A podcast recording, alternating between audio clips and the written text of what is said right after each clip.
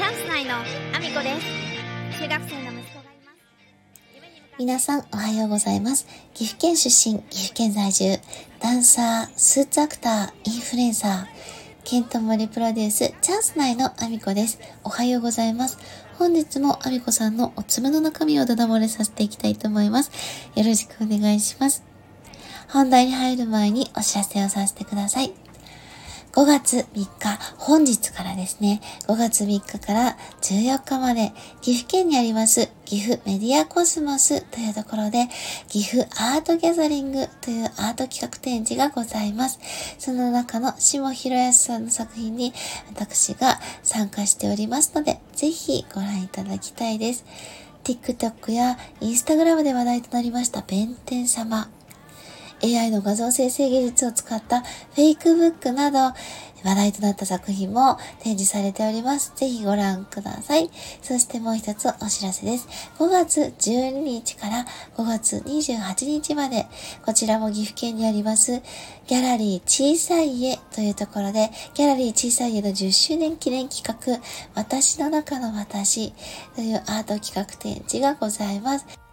こちらは寺巻さんという映像作家さんの作品の中で私がメインで参加しております。出演しております。ぜひぜひご覧いただきたいです。よろしくお願いします。そんなこんなで本題に入ろうと思うんですけど、今日はですね、ま、あの、5月3日、ま、ゴールデンウィークですね。今日は、ま私はたまたま仕事のシフト上お休みで、あの、まあ、息子もね、ゴールデンウィーク中なので、息子と映画を見に行ってこようと思ってます。で、息子がね、あの、マリオを見たいと言ってるので、マリオを見に行くんですけど、あれ 3D と 2D とあるんですね。で、最初、その上映が 3D があることを知らなくて、で、私はもう 2D だけだと思ってたんで、3D があるって出てきちゃったなと思って、どうしようかな、3D の方が面白いのかな、どうなんだろうみたいな感じで、ちょっと、あの、他の方がね、見に行った方の感想とか、ちょっと載せないかなと思って、あの、2D と 3D のことを書いてありそうなものを検索したんですよ。そしたら作品的に、あの、まあ、3D でも 2D でもどっちでも面白いとは思うけど、ただ、もともとマリオの世界は 2D ゲームの中の世界なので、まあ、2D で見る方が、あの、まマリオが好きな方はより楽しめるんじゃないかと。3D であえて見る必要ないかも、みたいな意見がちょこちょこあったので、2D で見てこようと思います。3D の方が良かったのかな？もし 3D で見た方いらっしゃいましたら、あの、感想などを教えていただけると 嬉しいです。まあ、そんなこんなでですね、今日はちょっと短い、あの、お話をさせていただいて、あともう一つね、あの、ちょっとね、最近あの、職場の方が、まあ、ゴールデンウィーク中だからなんですかね、お客様がちょっと落ち着いていて、比較的、あの、時間にゆとりがある。し、まあ、仕事中ね、結構忙しい時って、まあ、電話での問い合わせとか、苦情とか、まあ、出張処理のご相談とか、まあ、同時進行で3つ4ついろんな作業を抱えて、まあ、バタバタと問い合わせがもうずっと来るから問い合わせに対応して対応してみたいなバタバタバタバタっていう状態なの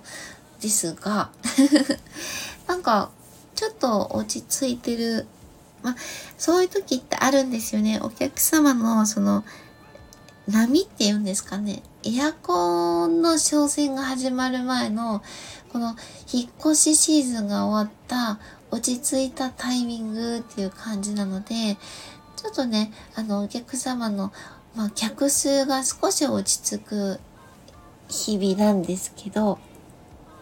まあ、そんな中ですね、まあ、いろいろお問い合わせは受けたりするわけですよ。これはちょっと Voicy の方でお話しさせていただいたんですけど、Windows の7、もうサポート終了してますね。Windows 7で、あのー、使ってた、Windows 7が入った、OS が入ったパソコンを使われていて、新たに Windows 11が入ったパソコンを買ったんだけど、Windows の7がね、あの、その当時使ってたデータ、その中のパソコンのデータを Windows の11でも使いたいっていうことでご相談に見えてた方がいらっしゃって、まあ、そのことについて、ね、その古いパソコンから新しいパソコンにデータを移行する時の注意点とかをね、ちょっとお話しさせていただいたんですけど、私そういうものは、あの、割とスタッフをね、あの、呼ぶ時もあるんですよ。あの、お客様を待たせているとか、他にも、あの、お客様が、あの、別で待ってらっしゃるお客様がいらっしゃって、カウンター業務を優先しなきゃいけないときは、あの、スタッフを呼んで対応してもらうようなお話だったりするんですけど、こういうのは。でも、割と私はカウンター業務の中でも、そういう、あの、おお問い合わせ、臨機応変に対応するタイプで、で、まあ、今回もそのお客様のお話は、私が対応させていただいたんですけど、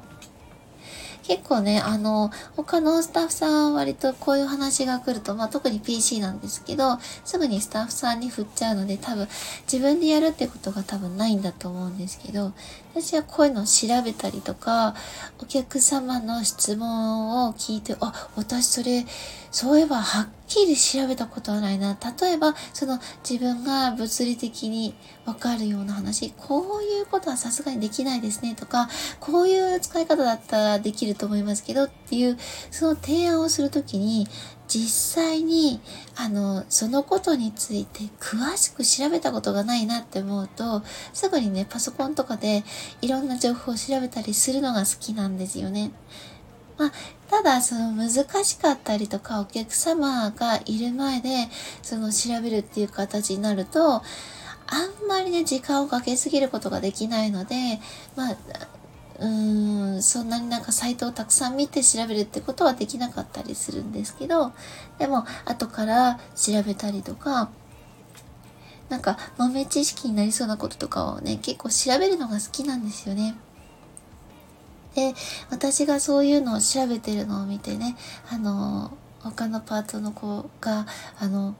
えー、そういうの調べるんだねって、えー、そういうの好きなんだ。私はそこまでは勉強できないなっていう話をしてたので、あ、私ってこういうのを調べたり知ったりするの好きなんだっていうことをちょっと昨日改めて気がつきました。あ、そっか、私そういうのを調べるのが好きだから、客さんに聞かれた時に、まあ、答えたり調べたりっていうのを、まあ、苦じゃないんだなっていうことが、あ、私そういうとこが得意なんだってちょっと改めてその客観的に私を見た人から言われて、あ、そっか、私そういうタイプなんだってなんか気づかされる瞬間もあって、なんか人の目でね、あの、私は自分のことを気づく。それがないと私、あ、自分のことも気づかないな、興味ないんだなって思いながら、私変なとこがちょっといっぱいあるらしく、なんか3時間寝たら飽きちゃうからすぐに起きちゃうっていうのも、